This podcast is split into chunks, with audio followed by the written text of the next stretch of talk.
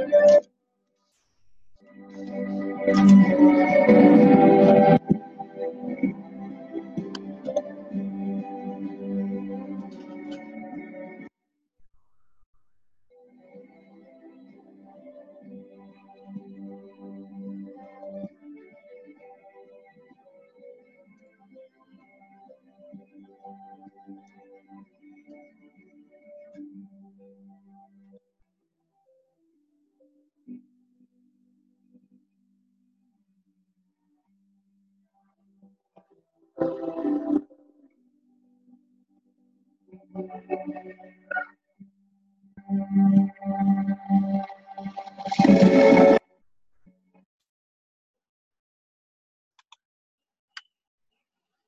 Muy buenas tardes, eh, psicóloga Alicia. Hola, buenas tardes, buenas noches aquí. ¿Qué tal? ¿Cómo está? Este, en unos minutos vamos a empezar. Para muy bien. Transmitir, por favor, muy buenas tardes. Ya le doy pase después para poderlo, unos minutitos para poder transmitir. Muy bien.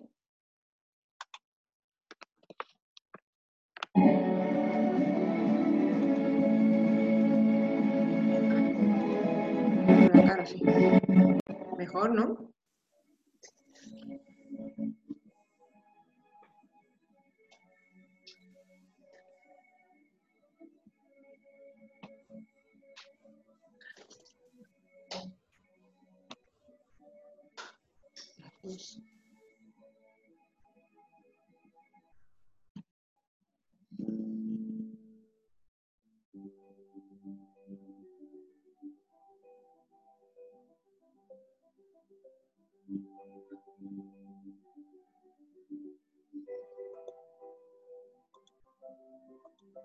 thank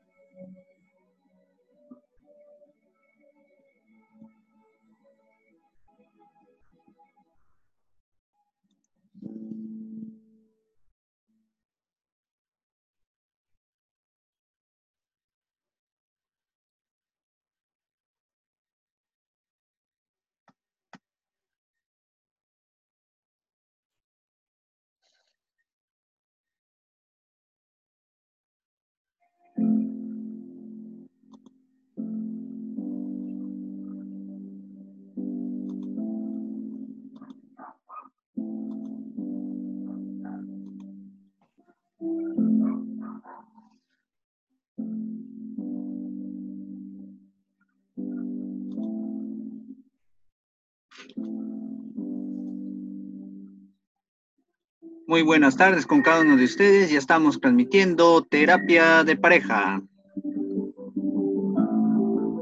Les damos una cordial bienvenida en esta hermosa tarde.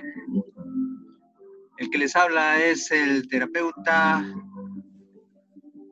en terapia de pareja y también con la especialidad de terapia de pareja y consejamiento en familia. Les doy la cordial bienvenida en esta hermosa tarde, en terapia de pareja. Tenemos a continuación una invitada de lujo en esta hermosa tarde. Querido público que nos están escuchando al otro lado de la pantalla chica,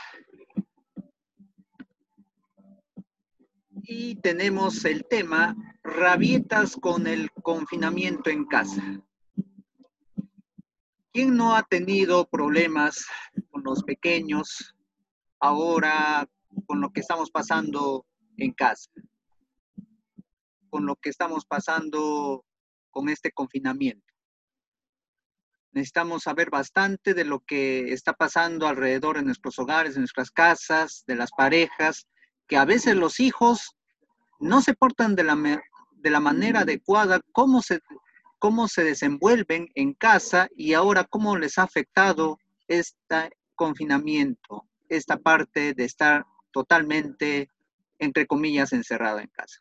Para eso voy a invitar a nuestra invitada de lujo desde España, a la psicóloga Alicia Garrido, especialista en psicóloga en niños y adolescentes.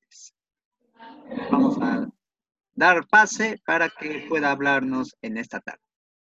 Adelante, Alicia, el tiempo es con usted. Buenas noches y muchas gracias por, la invitación. Para mí es un placer estar aquí esta noche. Aquí son las 11 y 42 de, de la noche. Vosotros tenéis como las 4 y media aproximadamente.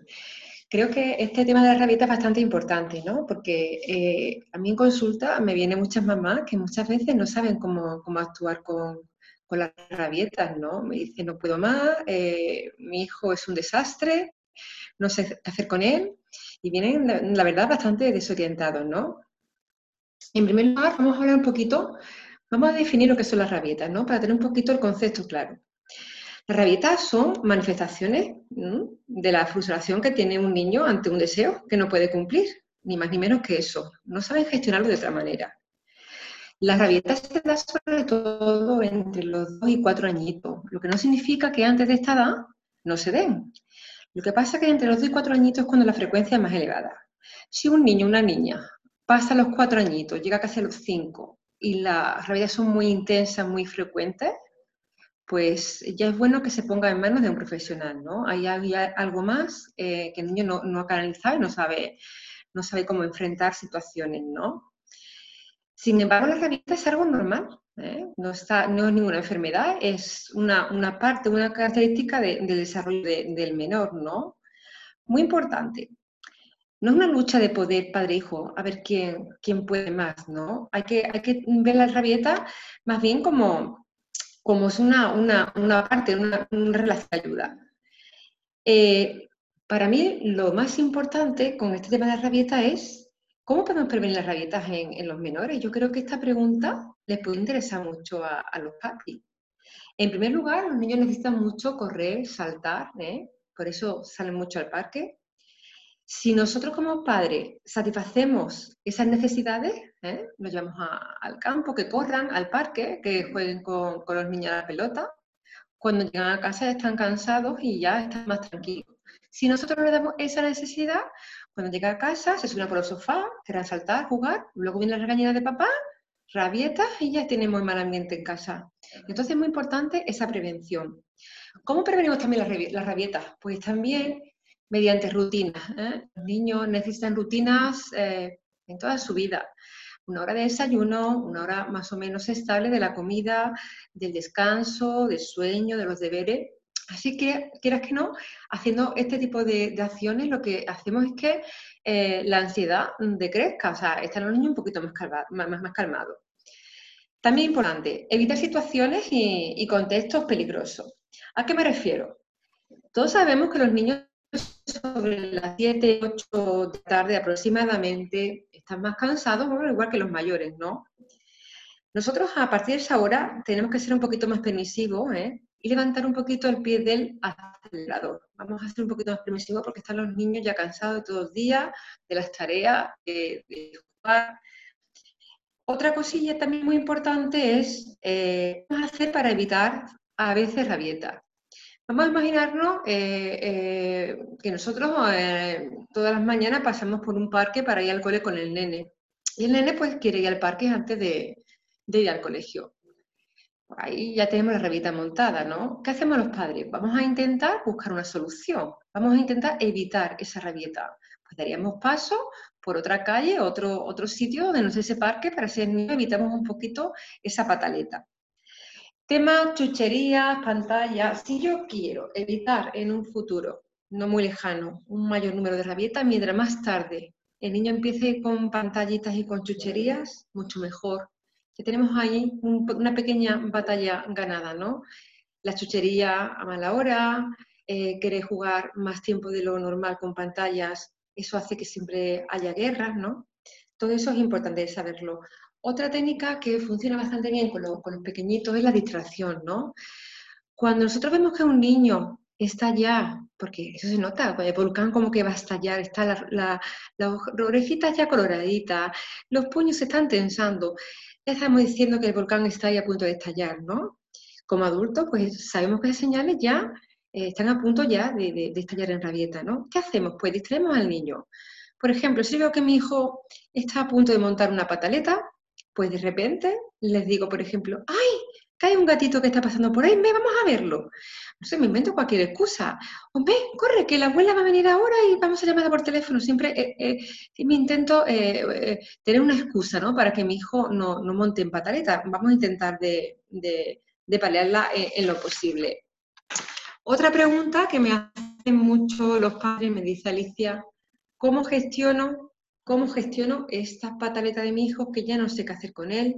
No sé si dejarlo, si pegarle, si gritarle. Ante todo, lo más importante de la rabieta, sobre todo es saber qué es lo que no se debe de hacer nunca.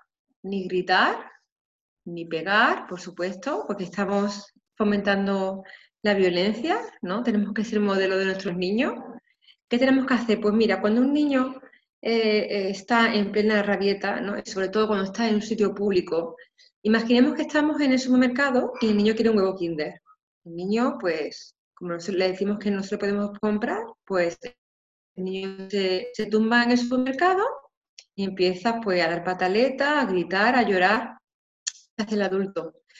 Pues calma de todo, nos bajamos, nos ponemos a la altura del niño, le miramos a los ojos y le decimos, cariño, yo te quiero mucho, pero ahora no es posible. Mamá no te puede comprar ahora la chocolatina o quiere lo que quiera. El niño evidentemente seguirá llorando porque no está conforme, ¿no? Es una forma que tienen ellos de expresar lo que sienten, ¿no? No saben de otra manera, ¿no?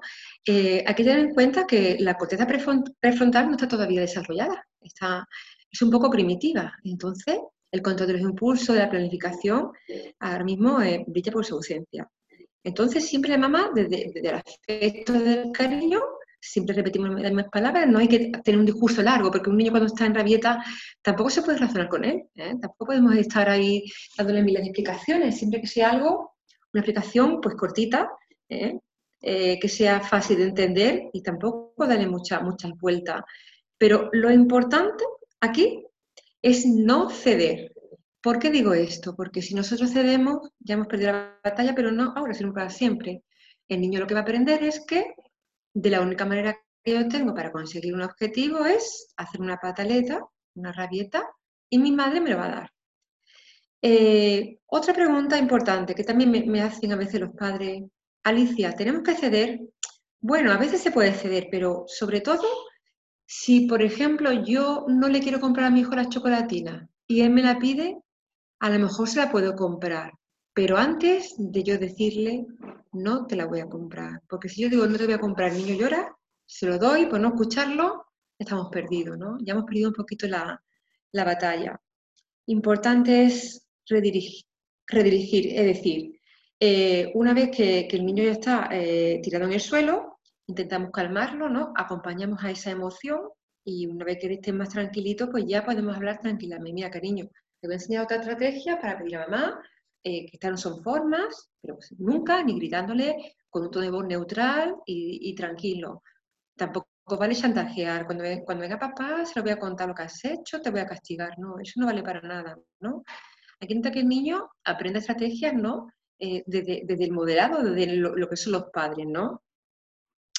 Entonces, eh, realmente, mm, como somos sus espejos, evidentemente ni vamos a chillar, ni vamos a utilizar la fuerza ¿eh? para, para, nada, porque luego el niño nos imita y luego puede también agredir a, otros niños, ¿no? También es importante, eh, si por ejemplo hemos fallado en algo, saber pedir perdón, ¿no? Porque es una manera de que los niños luego, como son espejos nuestros, también lo hagan, ¿no? Yo pido perdón eh, y yo creo que, que, me desnudo como persona humana, ¿no? Yo creo que es importante.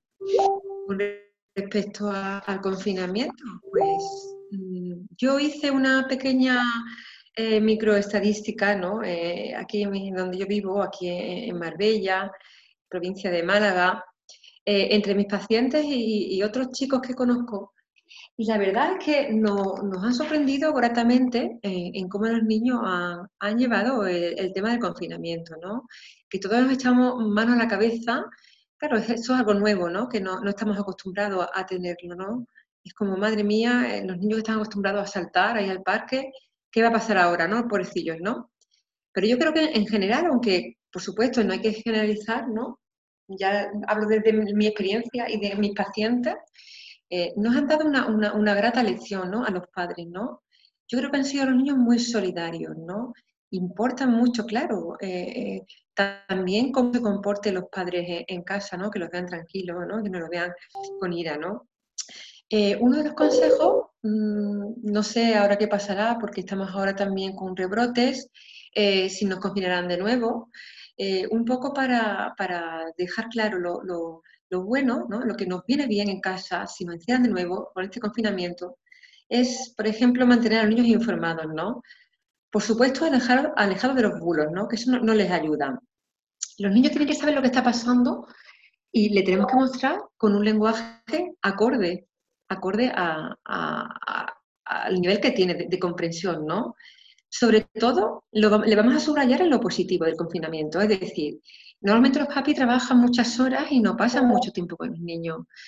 Pues ahora es el momento de, decir, pues mira, mm, gracias al confinamiento eh, tenemos tiempo para jugar juntos, juegos de mesa, para hacer galletas, para hacer bizcochos, para hacer mil cosas en casa.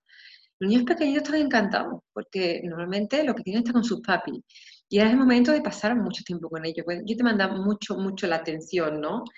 Entonces, como repito, siempre vamos a sacarle la, parte buena ¿no? al confinamiento. Sin embargo, la parte menos buena, menos agradable, vamos a intentar por lo menos neutralizarla y no darle mucha, mucha importancia. Le decimos que todo va a pasar, que esto es algo momentáneo, que tenemos que estar así un tiempo, pero que bueno, que al final esto nos no, hace más fuerte a todo, ¿no? Eh, los niños también son muy solidarios, ¿no? Entonces, ellos saben ya, pues las explicaciones que le damos los adultos es que eh, de la manera eh, en que están encerrados es una manera de proteger a sus abuelos, ¿no? Los, niños adoran a sus abuelos normalmente. Entonces son muy solidarios y saben que es una manera de poner ese granito de arena para ayudar a sus abuelos a que no se contagien, porque claro, normalmente se están diciendo que los niños eh, pueden propagar el virus y a ellos no les afecta tanto. Muy importante, otro punto muy importante, el tema de las emociones. Tenemos que ayudarles a los niños a que expresen sus sentimientos. Son muchos días encerrados y, es bueno escucharle, ¿no? Ponemos a su altura y, que nos digan a la hora que sea, a la hora que ellos quieran hablar, ahí estamos los para, para escucharle, ¿no? Que exprese lo que siente, si siente miedo, si siente angustia, eh, ansiedad, añoranza de no ver a sus amiguitos, a sus abuelos. Y bueno, ahí estamos los padres un poquito para contenerle esa, esas emociones, ¿no? Eh, muy importante también, como dije anteriormente, que la ansiedad que tienen los papis eh, luego se manifiesta en los niños, ¿no? Si un niño ve a sus padres tranquilos, que está más o menos en armonía, pues el niño no, no, no, ve ningún peligro. Ahora, si el padre está siempre, pues, pues no sé, mm, mal, ansioso, incluso llorando, el niño se preocupa más de la cuenta. Entonces, es muy importante eh, eh, cómo yo me reflejo, ¿no? O me desnudo ante el niño, ¿no? Porque luego yo repito esa conducta. Un niño mm, hasta los dos añitos, si los papis están bien, ellos están perfectamente. A partir de los dos añitos va a haber muchas variables, ¿no? Como eh, el lugar donde viva el niño, ¿no? No es igual que el niño esté metido en una casa muy grande, que tenga piscina o jardines, a un niño que esté en un pisito de, de 80 metros cuadrados, ¿no?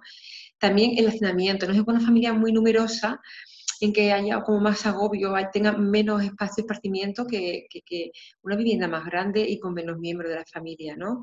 O sea, hay muchas variables ¿eh? que, están ahí, ¿no? Que hay que tener en cuenta. Eh, también muy importante los niños, aunque tengan su, cosita para jugar en casa, tengan sus juegos, tengan sus consolas, vamos a hacer también partícipes de la, de la videollamada, ¿ah? para que también ellos tengan contacto con el exterior. Importante que, que, vamos a dejar una hora al día, un momento del día, que sea para hablar con los familiares, con los abuelitos, con los primos, incluso con, con, los, con los amiguitos.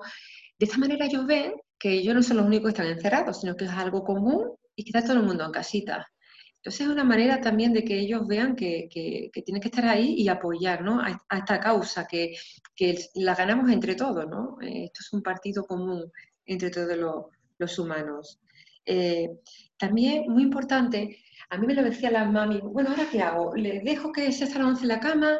¿Le dejo que se ante más tarde que aproveche para dormir? Yo siempre le digo, mira, podemos ser un poquito más flexibles, pero las rutinas hay que mantenerlas para que luego cuando llegue la vuelta al cole, pues, pues eh, sea mucho más fácil. Y aparte que los niños necesitan rutinas. Eh, si el niño normalmente se levanta a las ocho y media, ocho y cuarto para entrar a nueve al colegio, pues como mucho le podemos dejar que duerma un poquito de media hora más, pero tampoco dejar hasta las once de la noche durmiendo. Vamos a intentar que desayunen tranquilo, ¿eh? con tiempo, que se vistan con, ropa cómoda. eso de estar todavía en pijama es un poquito como aburrido. Tenemos que intentar que ellos distingan las partes del día, ¿no? O sea, se levantan, eh, están con su desayuno, luego hacen los deberes porque ya los profesores le mandan muchas tareas. Entonces, casi, casi se les va la mañanita entre hacer los deberes, ¿no? Eh, con sus padres. Eh, después les podemos dejar un tiempo que, no sé, que hagan alguna actividad que les guste. Y luego también vamos a programar los papis para que no se aburran, vamos a programar eh, cada tarde una cosita. Por ejemplo, hacemos un horario. Por ejemplo, el lunes, venga, día de, mm, merienda eh, para hacer bizcochos, galletas, cualquier tipo. A ellos les gusta mucho ponerse eso del altar y, y ponerse a cocinar con los padres. Por ejemplo, martes podemos decir, bueno, pues ahora vamos a hacer día de, no sé, de la creatividad. Vamos a hacer, por ejemplo, algún collage o vamos a intentar hacer un mural de las fotografías de cuando erais pequeñito. Eh, no sé, miércoles, eh, día de los disfraces, vamos a inventar un disfraz. O sea, tenemos que tirar mucho de la imaginación para que así ellos no, se la hagan las tardes también diferente una de otra, no sea siempre lo mismo. Luego le podemos dejar también un día para hacer eh, deporte, que hagan algún tipo de actividad deportiva. Incluso también es bueno que le enseñen un poquito la respiración, ¿no? que respiren, le ponemos música tranquila para que estén ellos relajados es una manera también de, ayudarles, ¿no? Y también eso, que canalicen bien sus emociones. Eh, también yo mm, diferenciaría en las rutinas lo que es el fin de semana de lo que es eh, los días de lunes a viernes. Los fines de semana vamos a hacer algo especial para, como no podemos salir a ningún sitio a comer fuera, ni podemos ir al campo como solemos hacer los fines de semana, pues voy a hacer algo diferente. Los fines de semana, por ejemplo, venga, el sábado hacemos palomitas, día del cine, vemos una peli en familia, eh, jugamos a las cartas, hacer siempre algo diferente el fin de semana, ¿no? Eso también les ayuda mucho. Eh, también muchos muchos padres me decían, ay, es que creo que han usado mucho de la televisión, porque claro, en algo lo tengo que entretener. Entonces yo les digo que no se preocupen, ¿no? Que esto es algo eh, ahora no toca preocuparse por eso. La televisión la tienen que ver, por supuesto, no pasarse tampoco muchas horas, pero ahora no es el momento de estar con mm, muchas restricciones. Yo sí lo que les digo es que también, ojito con los videojuegos, que tampoco podemos tener eh, los videojuegos como si fuese eh, la niñera de nuestros niños, ¿no? Mm, dejarlo cuatro horas ahí toda la tarde tampoco. Por eso están los padres para, para cortar, para cortar eso y vamos a hacer cosas diferentes, aunque jueguen un poquito al videojuego, pero vamos a insertar otras cosas para que los niños también eh, fomenten la, creatividad, ¿no? Eh, bueno, el deporte en casa es muy fácil hoy en día, ¿no? Con los vídeos de, YouTube no hay, ningún problema, ¿no? Eh, también, ahora que estamos en, hemos estado en casa, las normas que tenemos normalmente hay que relajarlas un poquito, ¿no? Tampoco podemos ser tan severos, tenemos que ser más empáticos y tenemos que entender que los niños necesitan salir, nosotros, pero yo quizá lo lleven, incluso ya, como he comentado anteriormente, muchos niños lo han llevado mejor incluso que los adultos, ¿no? Eh, incluso los adultos lo llevan peor, por el tema de que hay mm, muchos papis que han estado con el teletrabajo, con el ordenador en casa, y claro, se le une el jefe por un lado, las actividades que tienen que hacer eh, en el ordenador y luego eh, los niños dando vueltas por la casa, mm, acaban bastante estresados, ¿no? Cuando los padres están estresados, mm, tienen que intentar eso, autocontrolarse, salir un poquito de la habitación, el tiempo fuera, llamar a un amigo, una ducha, cualquier cosa puede estar en cuadro, ¿no? Porque si no, al final lo que hacemos es que eh, tenemos un ambiente familiar, familiar tenso. Aquí en, España, yo no sé ahí vosotros, pero aquí eh, hemos tenido la, costumbre de todos los días a las 8 de la tarde aplaudir a los sanitarios, ¿no? Como, como agradecimiento ¿no? a toda la labor que están haciendo. Incluso aquí los niños también es bueno ¿no? que, también participen. ¿no? Ya saben que a las 8 de la tarde tienen que ir al balcón a, aplaudir, ¿no? porque de esa manera lo que estamos haciendo es que eh, les hacemos partícipe ¿no? de, de, toda nuestra comunidad, ¿no? Y yo creo que eso, eso es importante. No sé si habrá alguna preguntita que me quieran hacer sobre temas rabietas, sobre si alguien tiene alguna dificultad con, con, con algún niño en casa. Aquí estoy para responderla. Sí, acá hay este, tenemos también amigos que han ingresado al Zoom. Tenemos a Mónica y a José, cualquiera de ustedes puedan preguntar libremente de, del tema a, la psicóloga Alicia Garrido. Los escuchamos o puedan escribirnos en el chat.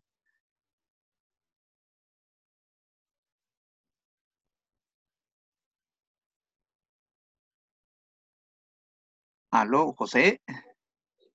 Mónica.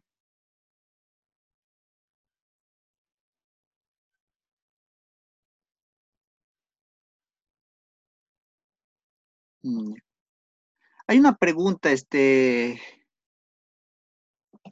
eh, Alicia, quería preguntarle, y decía, ¿no? De un padre de familia, ¿cómo puedo, cómo puedo ser más receptivo ante mi hija? Porque realmente eh, a veces me saca de quicio porque no sale mucho a la calle por, por lo que se está viviendo y cómo, cómo, puedo, cómo puedo ayudarle y cómo puedo ayudarme a mí mismo y un padre de familia. Sí, eh, supuesto, lo primero, el papá eh, tiene que aprender técnicas de relajación, ¿no? si él no, no, no está, eh, no está contenido, ¿no? Su autocontrol, difícilmente podemos luego contener esa emoción que tenga, que tenga el niño. Es que estamos reflejando todo el tiempo nuestras emociones, ¿no? Si nos ves tenso, nos ves nervioso, evidentemente los niños al final que quieren acaparar la atención más, más, con más ira, más rabioso. Lo primero es con, cómo yo, eh, ¿qué hago yo para, para, estar más tranquilo? Bueno, voy a respirar. También mis pensamientos son muy importantes. Lo que yo me digo a mí mismo eh, va a interferir mucho en mi conducta, ¿no? Si yo me digo, esto es un rollo, no, no lo puedo soportar, eh, no sé qué va a pasar con mi trabajo, evidentemente eso tiene un correlato luego en, en, la conducta, ¿no? Si yo cambio mi lenguaje interior y digo, bueno, eh, voy a, ver esto en la parte positiva, eh, sé que esto no va a durar siempre, es un momento, eh, me tengo que convencer ¿no? de, otra cosa. Cuando yo me hablo de otra manera, lo que hago es que mi conducta, la forma de actuar cambie, ¿no? Si no hagamos un ejemplo, ¿no? si yo voy a la entrevista de trabajo y pienso que es que no me van a coger porque no voy a dar la talla, porque seguro que son todos más inteligentes que yo, ya voy ahí, eh, al final lo que se da es una, auto, eh, una profecía autocumplida, ¿no? Al final te estás nervioso, te tiembla la voz, no estás tranquilo y al final seguramente la entrevista te saldrá regular. Sin embargo, si tú vas pensando, yo valgo, yo puedo, soy un candidato ideal, ¿por qué no voy a poder? Entonces, tu actitud al final se nota, ¿no? En tu conducta. Pues igual, cuando estás con un niño, eh, primero tienes tú que contenerte, o sea, voy a respirar, voy a pensar, de, bueno, de esto, de esto se sale, y no es el fin del mundo, ¿no? Eh, se ha salido la humanidad de, cosas peores, ¿no? Una vez yo esté eh, tranquilo, pues voy a estar con el niño y, venga, cariño, ¿qué te pasa? ¿Qué te ocurre? ¿Cómo te puedo ayudar? ¿Quieres que, juguemos a algo? Venga, o incluso muchos niños, el simple hecho de, de, abrazarle, ¿no? Hay niños que no quieren, ¿eh? En las rabietas, ¿no? Pero otros niños sí que es verdad que en el momento que tú abraces eh, se calman bastante, ¿no? También sirve mucho si tienes una mascota, acariciar a la mascota es un, es un anti, antiestrés, pero por supuesto, si no, el papá no está contenido, eh, raramente podrá contener al niño, ¿no? Pero siempre intentar escucharlo a la hora que sea y, hablarle, pero sí con un tono de voz neutro, ¿eh? nunca gritarle. Buenas, este, hay otra pregunta también. ¿Qué puedo hacer? Por ejemplo, soy madre soltera y a veces no sé con quién dejar este, mi pequeño y muchas veces la, abuela que me ha ayudado, a veces yo le encuentro, eh, a veces pegándole a mi pequeño, a mi pequeño. ¿Qué, puedo hacer en esos momentos? Como la, que la abuela, que la abuela le, le pega al pequeño, no he entendido.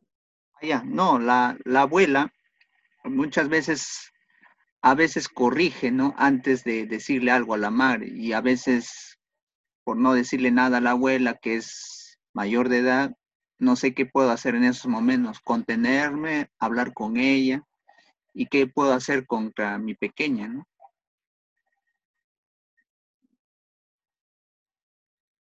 Es que se, ha, cortado, se ha cortado la comunicación, no, no, se me ha ido como muy lento, no, he escuchado nada. Por favor. Este, es una madre que, está ausente y por el trabajo está constantemente en el trabajo, llega muy tarde y su pequeña muchas veces le ha corregido la abuela, pero de una manera tosca, mm, de una manera que realmente ha estado constantemente llorando, incluso hasta mojar la cama. ¿Qué puedo hacer como madre para poder hablar con mi madre ¿Y cómo puedo corregir mejor a mi pequeña o hablarle como me está recomendando? Bueno, sí, en realidad eh, mm, cuando, cuando un menor eh, está con, un, o sea, con otra cuidadora, ya sea abuela, bueno, niñera, lo que sea, lo que es muy importante es en que la, forma de, crianza o, al menos las normas sean las mismas. Igual cuando hay una pareja ¿no? que, que vive, que el papá y la mamá tienen que tener la misma forma de, educar a los niños, ¿no? Si la abuela le, o sea, en primer lugar, eh, la abuela debe entender que tenemos que validar las emociones de los niños, ¿no? Si un niño tiene una pataleta, ¿eh? vamos a, escuchar, ¿no? O vamos a, acompañar a, esa emoción, ¿no? No significa que tengamos que ni, gritarle, ni, ni, pegarle, ni mandarle a su cuarto y lo encerramos, nada de eso, ¿no? ¿qué te pasa? ¿En qué te puedo ayudar? y dejamos que la, que la pase. Si realmente la pataleta, eh, aproximadamente 10 minutos o incluso menos, la pataleta ido, ¿no? Pero eh, es, mejor, es mejor no hacer nada que hacer algo dañino. Es decir, no vamos a gritar, porque si yo grito al niño, le estoy enseñando modelos de violencia, ni le voy a pegar, ni nada de eso. Simplemente voy a acompañar la emoción. tenemos que entender que la rabita no es algo que ellos hagan porque nos quieran fastidiar, es que no saben hacerlo, es una forma de comunicarse con nosotros. Bien puede ser porque estén cansados, tengan viento, bien porque eh, mm, está haciendo un puzzle o algo y no le salga, es decir, que hay muchos factores, ¿no? Pero por lo menos acompañar. Si la abuela es la que cuida a, la niña y la madre, o sea, igual tiene más otro tipo, otro tipo de, mm, estilo educativo, tenemos que intentar que las dos, tanto abuela como la mamá, tenga, eh, que le den más pautas al niño, ¿no? o sea, no que uno lo castigue por una cosa y otra que no. O sea, las normas tienen que ser la misma. Entonces, eso es una cosa de comunicación entre abuela y, la, hija, ¿no? No vale una le hace una cosa y otro otra. Aquí también se da mucho eso en España. Aquí malcrían también a los niños, ¿no? Le dan todo. Lo, que, lo importante es, siempre nos fijamos en los niños en las cosas que hacen mal, ¿no? Pero mm, cuando un niño se porta súper bien, alguien le dice, oye, qué bien te estás portando. Mm, pocas veces, ¿no? Es como, está calladito ahí, qué bien. Cuando se porta mal es cuando yo le, doy atención, ¿no? Para el niño la atención es un, premio.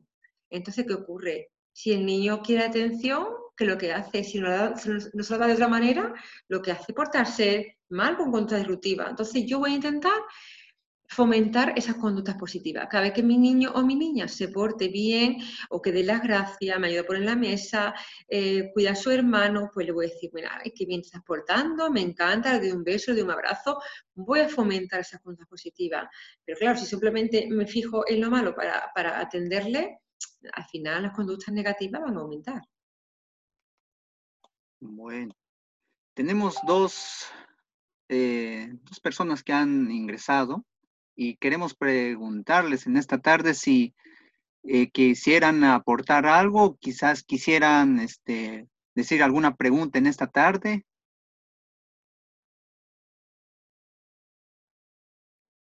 Jenny, te escuchamos y quisieras preguntar algo acá a la psicóloga Alicia Garrido.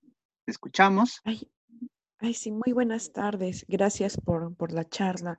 Sí, yo quisiera hacer una consulta, ¿no? Tengo un hijito de cinco años, el cual él me da la impresión de que es muy nervioso. Em, tenemos a veces reuniones familiares y ven y bien entran las personas, él actúa queriendo saltar, queriendo gritar y siempre tenemos que decirle cálmate, cálmate ya, tranquilo, tranquilo. No sé por qué actúa él así. Hay veces pienso que quiere quizás llamar la atención, pero, pero todos, como él es el primero, siempre le prestan atención, pero no sé, se comporta de una manera así, muy intranquilo. Tanto hasta, que se vuelve hasta un poco torpe, hasta incluso se tropieza, o si le damos de comer, bota algo. No sé si esa conducta es mal. No, a ver, es una... o, cuando debo, Pero ¿Debo esperar que él madure por los años? Sí, le comento, eh, pero esa, esa, conducta del niño de que, de que no para en casa, de que salta, de que corre, eh, ¿me dices con el confinamiento o, en forma general? No, en, forma... Ha ido aumentando. De niño era, de, de un añito era más tranquilo. Dos añitos, igual seguía mm, más a los tres años, cuando justo tuve mi otro bebé, comenzó a, a ser así muy nervioso, este, le decimos que no en algunas cosas, se pone rojo, em, eh, se, pone muy intranquilo y se le nota como que sus manitos y a veces no sabe qué hacer, se descontrola un poco. Eso es antes ya del confinamiento. Antes, ¿no? Lo, que también, lo que también eh, habría, que, habría que ver es si, si notado un comportamiento mm, un antes y un después con respecto al nacimiento del hermano, porque muchas veces puede haber una celotipia, ¿vale? Una celotipia. La celotipia, ¿cómo, ¿qué hacemos un poco? O sea, ya desde que estás embarazada de un segundo hijo, ahí ya hay que empezar a actuar. Es decir, le hablamos de bebé, le decimos, mira, eh, tú vas a ser su hermano mayor, vas a ser su profesor, el que le vas a enseñar todas estas cositas, incluso le damos a él un protagonismo, por ejemplo, eh, oye, podemos elegir, mm, eh, ¿de qué color vamos a pintar su cuarto? ¿Qué juguete crees tú que le puede gustar al bebé? Le hacemos partícipe cuando, y ya cuando nazca igual. Mira, mm, tú me vas a ayudar a bañar al bebé, tú me traes la esponja, echamos un poquito de colonia por aquí. Eh, ¿qué pijama le ponemos hoy? Venga, coge tú uno que te gusta a ti. Tenemos que hacerle partícipe de todos esos cuidados de bebé, ¿no? Y si el niño antes, imagina que a lo mejor lo llevabas al parque a las 5 de la tarde y ahora que el bebé ha nacido y no lo lleva, empieza ya a decir, madre mía, a mí el trono me lo han quitado. Entonces tenemos que intentar, si tú eres la, tú eres la persona de, eh, encargada de llevarle al parque, intentar que el bebé se quede, si puedes, ¿no? Con el papá o, o incluso lo llevas al parque de bebé, pero intentar que las rutinas del niño lo menos posible, o sea, casi deberían ser casi el 100% dentro de lo posible, porque ellos sí que notan el antes y el después. ¿Qué ocurre? Cuando un niño está estresado, eh, tipo celotipia, eh, o por ejemplo no se le han dado eh, hay niños muy nerviosos de temperamento y necesitan moverse mucho. Si, por ejemplo, no lo ha sacado al parque, que corra, evidentemente luego eso va a casa. Si lo hace en casa, claro, llega un momento que al final no aguanta y le regaña, ¿vale? Pero date cuenta que es una manera que tienen ellos, ellos tienen que moverse, ellos tienen que, que, estar saltando de un sofá a otro, porque si no lo han hecho en el parque, lo van a hacer en casa. Eh, pues nada, intentar eso, intentar que, o que haga un poco de deporte para que luego llegue más cansado, ¿vale? Pero siempre sacarlo, ¿no? dentro de lo posible, porque hemos estado un tiempo encerrados, ¿no? Pero sí que es verdad que habría que valorar si es celotipia. Cada vez que, cada vez, que cada vez que... Se necesita hacerle alguna, aparte de hacerle partícipe, con el tiempo se le va a pasar.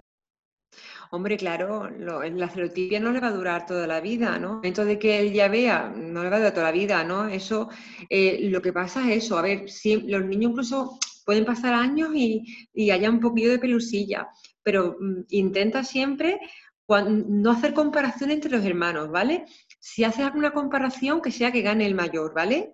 Por ejemplo, ay, pues, ¿no? No diga, ay, que tu hermano es más bueno que tú, o sea, no, no etiquetes nunca al niño, ¿no? Ni, ni, le diga que eres malo, ¿no? Porque decir malo estás atacando a la, a, la, a la, persona entera y no la conducta, ¿vale? Las etiquetas para los humanos no nos valen, para ropa y para los alimentos y poco más. No hay que etiquetar nunca.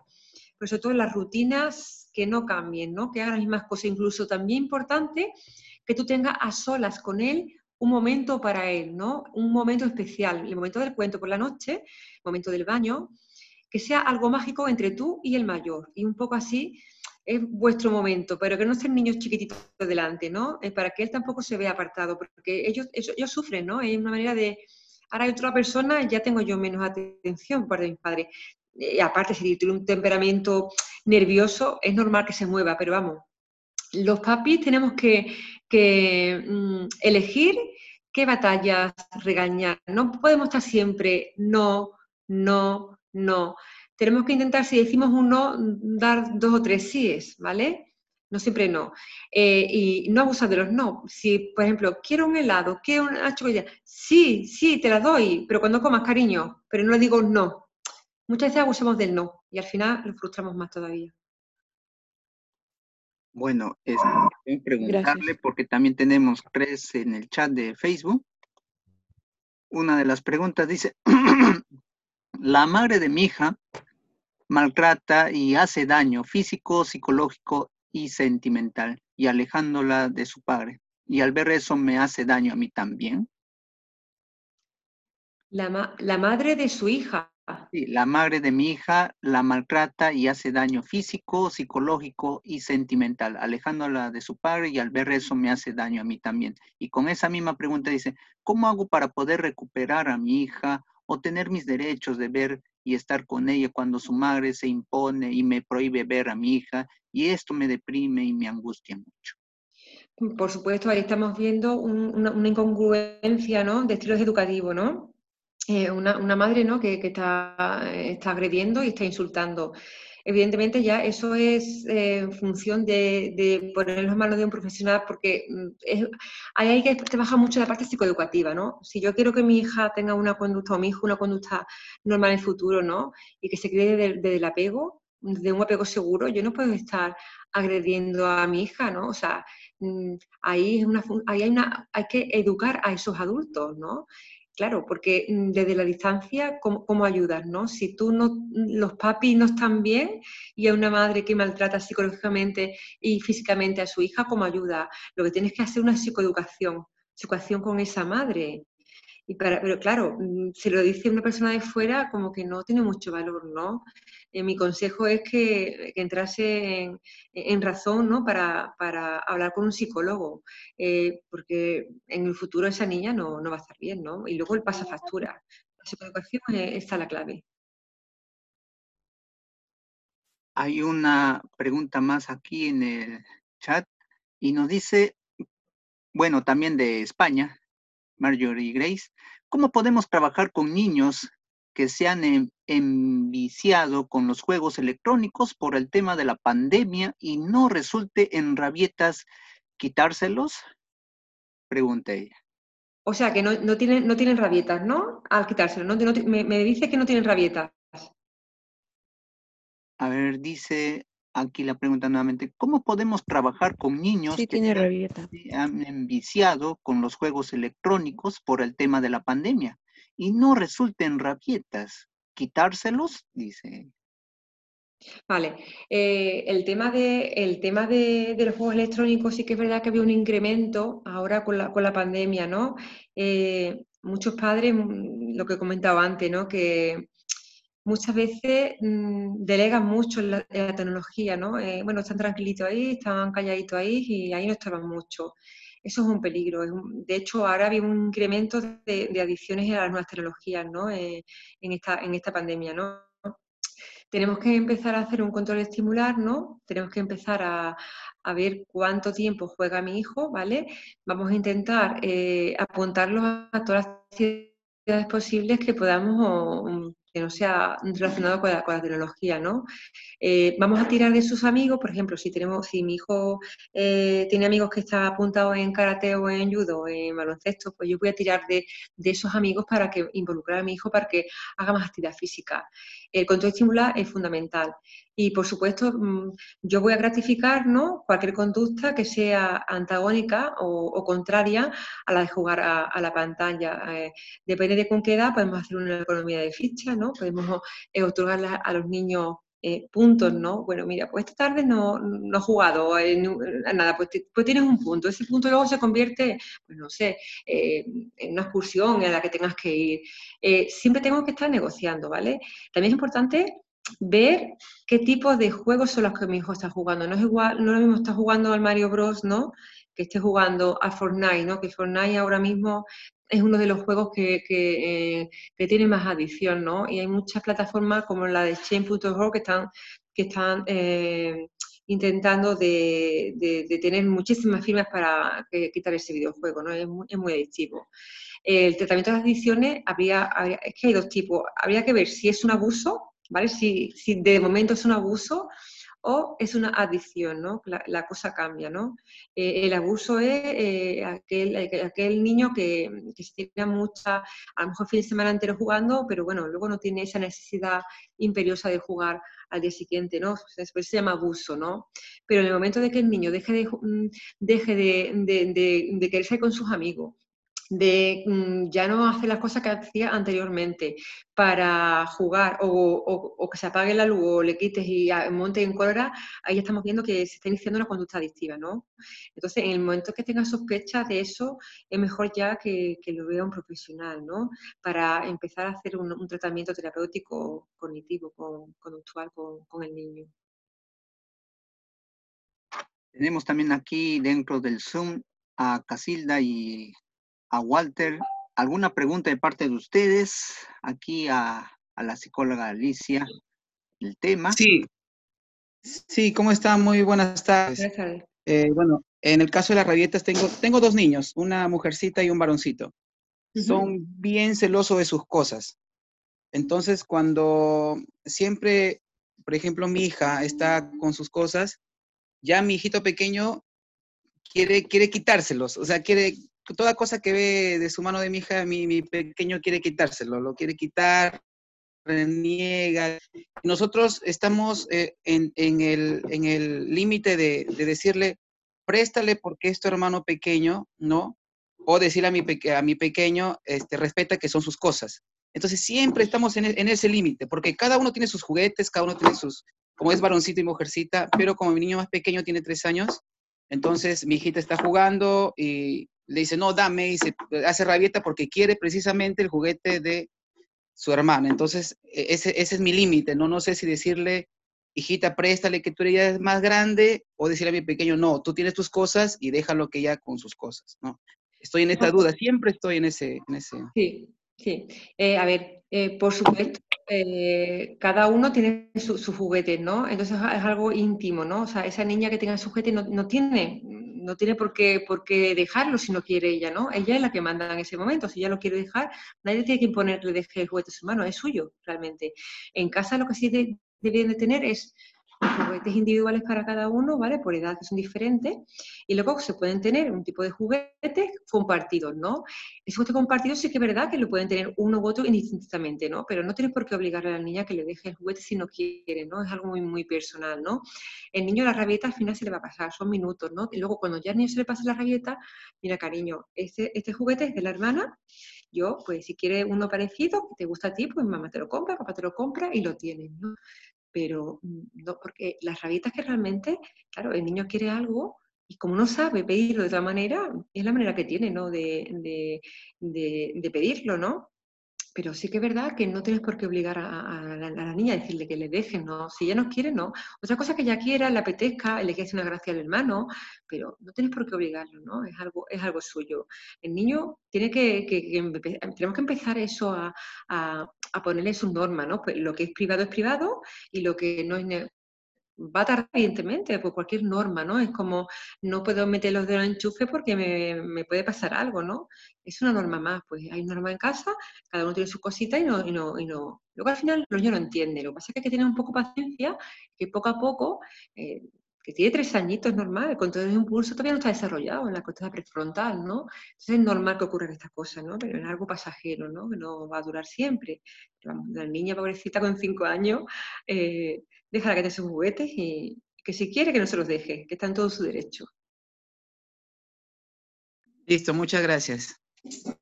Muchas gracias. ¿Alguna pregunta más? Quizás Casilda o Jenny. Y nos está haciendo una casi una penúltima pregunta, este Ever que preguntó, ¿qué puedo hacer con la medida que puedo tomar para ver que mi hija sufre, que, su madre no, no le haga sufrir y no le haga daño físico, psicológico, mental? ¿Cómo puedo evitarlo? Nos comenta en el Facebook. Evitar, pero claro, estamos hablando de, mm, ¿son pares separados? Sí, Sí, son padres separados. Claro, evidentemente, a ver, lo, padres separados, lo que realmente eh, esta persona, es que claro, eh, son dos, dos, domicilios diferentes, el, papá no puede controlar nada, o sea, mm, desde el punto de vista psicológico, ¿cómo, ¿cómo, ayudas? ¿Vale? O sea, ¿cómo ayudas si esa mujer no se pone en terapia? Esa mujer eh, tiene que tener, como, como comenté anteriormente, una, una, psicoeducación, ¿no? Porque no está dando una buena educación a su hijo, ¿no? Ese hombre, de, claro, evidentemente, si no, si no tiene razón y, o pedir orientación, ¿no? En el colegio a la, orientadora, que, seguramente de forma gratuita la, la puede atender, ¿no? Eh, si yo quiero que mi hijo en el futuro tenga unas emociones sanas, ¿no? Eso, mm, la base está en, la infancia, ¿no? Si yo estoy acostumbrado a que mi madre me ningunee, me baja, al final te baja la autoestima. Entonces, este hombre ahora mismo tiene que intentar eh, a, ver, a ver por qué vía, ¿no? De que ella entre razón, pero para que se ponga en tratamiento psicológico ¿eh? para que lo, orienten, pero él no puede hacer nada, porque es otro adulto, eh, tiene encima la, ¿no? Está la custodia, no sé si le compartida, pero da lo mismo. ¿Cómo ayudas él desde la distancia? Él no puede hacer nada, o sea, él, como mucho que, ella vaya a algún psicólogo o algún terapeuta para, para que la psicoeduque, es que si no, eh, al final el pato lo, está, lo está tomando el menor, ¿no? Es lo que son más inocentes. Quizás una última pregunta. Sí, buenas tardes. Ah, a ver. Sí, eh, quisiera hacer una pregunta. Quisiera, tengo mi bebito de, dos años, acaba de cumplir dos años, pero él, él hace cuatro meses yo ya lo desteté. Cuatro, sí, de cuatro, cuatro o cinco meses ya lo desteté. Pero él para dormir, este, doctora, este, siempre busca que tocarme, este, o mi barriga, o, o, parte de mi cuello, mi pecho, me mete su manito siempre por algún lado, él me quiere tocar para poder dormir. ¿Que te quiere tocar? Eh, sí, me quiere tocar. Mi, bebé de dos años. Acaba de cumplir recién hace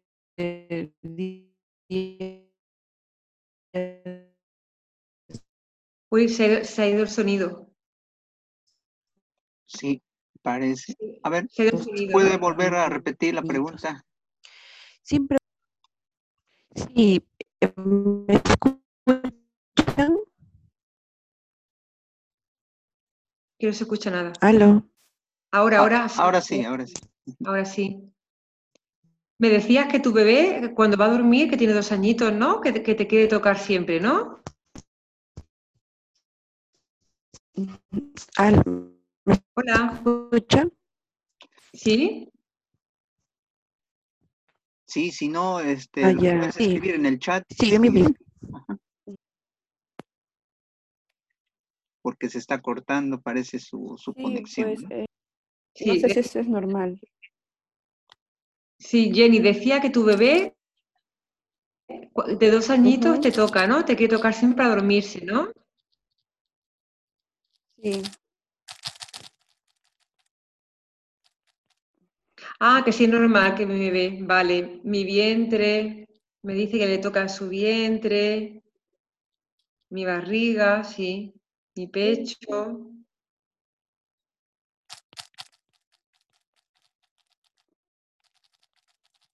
Pero el bebé con dos añitos, y si no lo dejo, hace berrinche. Vale, pero el, el bebé, o sea, ¿duerme contigo en la, en la misma cama con dos añitos? ¿No duerme solo? ¿No duerme solo el bebé?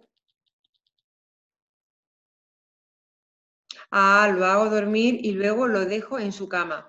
Vale. Eh, para empezar, para empezar, Jenny me escucha, ¿no? Eh, espero que me escuche. Para empezar, Jenny, eh, las pautas que estás utilizando para que el niño duerma no son las adecuadas, ¿vale? El niño tiene que empezar a, dormirse, solito, ¿vale? Ya en su camita. Ah, la escucho, sí, sí duerme solito, por ahora sí, la escucho. Sí, por hora. Mm, intentar ya, con esta edad, bueno, ya el niño ya tiene que tener un sueño ya reparador absoluto debes de que, de que, el niño sea más autónomo, para que tenga más, más autonomía, que empiece ya a dormir solito, ¿vale? Eh, que se duerme solito. Tú te pones al principio en una silla al lado de él, le cuentas un cuento, eh, luego poco a poco eh, la silla se la vas poniendo si él tiene miedo a que te vaya un poquito más hacia la puerta, hasta que llegue un momento que se duerme solo, ¿vale? Eh, el hecho de que el niño te toque es una manera de, sentirte seguridad, ¿no? Es una forma de transmitir eh, cariño, ¿no?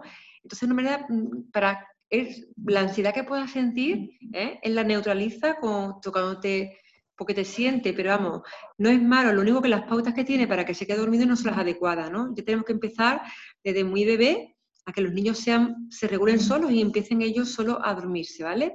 Pero por tocarte, en principio, lo que sí es malo es las pautas que estás utilizando para, tener que ya empezar a dormir solito, pero no te preocupes que, bueno, que somos pequeñitos, lo que ellos necesitan tienes que otorgárselo, ¿no? Ya tendrán lugar de ser mayores y que, ¿eh? igual, que igual que los brazos, ¿no? Yo, yo soy, yo soy eh, pro a, coger a los niños en brazos cuando quieren cogerlo en brazos. Ya, ya hay lugar de que estén autónomos y no quieren que lo cojan nunca en brazo, ¿no? Yo me gusta mucho, yo soy muy cariñosa y, yo creo que practicar el cariño con el, con el, el amor de los niños es fundamental. Ok, gracias. Tenemos una última pregunta en el chat del Facebook, este, Alicia, y nos dice, cuando un niño es rabioso hasta maltratarse a sí mismo, no habiendo razón alguna de adulto, ¿esto afecta a su temperamento, a su carácter? A ver, los niños que se agreden solo, eh, ya estamos hablando de una rabieta un poquito ya más intensa ¿no? y más seria. ¿no? Esos niños canalizan muy mal las frustraciones. ¿no? Eh, es fundamental el ambiente que haya en casa. ¿no? También hay que estudiar, porque claro, eh, no todas las rabietas son de la misma forma, de la misma intensidad, con la misma frecuencia. ¿no? Ahí habrá que estudiar un poquito qué es lo que está pasando en el ambiente para que el niño haga eso. ¿vale? No sé qué modelo educativo tiene el niño, lo que ve en casa, si ve en casa peleas con los padres. Eh, cuando un niño tenga esas conductas autoagresivas, mm, yo siempre digo algo pasa en el ambiente, eh, que algo, algo hay por ahí, ¿no? No es tan normal, o sea, cuando ya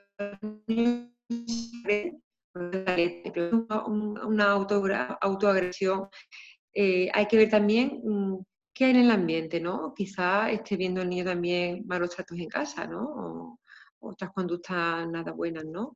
Entonces hay que estudiar más cosas, ¿no? Aparte de, lo que es una rabieta normal. Eso de agredirse, doctora, ¿cuenta también el, el, morderse las uñas? Cuando el niño se, muerde las uñas, bueno, la, morderse las uñas es un mal hábito, realmente, que lo que te hace es que te neutraliza la, la ansiedad, ¿no? No tienes cómo canalizarla y te muerde las uñitas, pero un poco para, para calmarte, ¿no? En el momento que el niño está más tranquilo, esa, esas conductas luego desaparecen. Pero vamos, que en principio es para neutralizar la ansiedad que tenga. Ah, ok.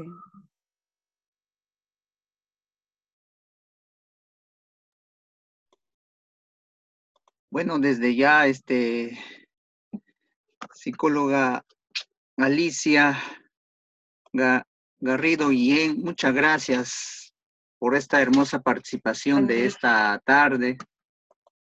Y que el tiempo se nos fue, ¿no?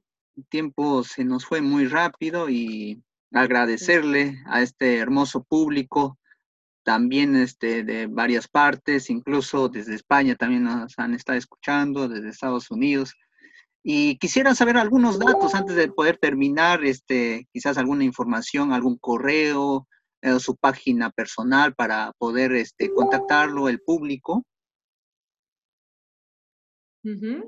Pues mira, eh, en Facebook eh, me pueden encontrar, tengo todos los datos en Facebook, en Gabinete Psicológico Alicia. Ahí me pueden encontrar. También me pueden encontrar eh, en Doctoralia. Doctoralia es un directorio de psicólogos y ahí también estoy yo, Alicia Garrido Guillén, y ahí estoy yo en Doctoralia.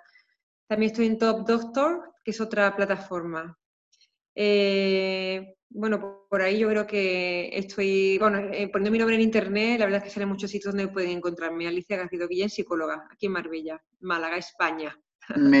Maravilloso.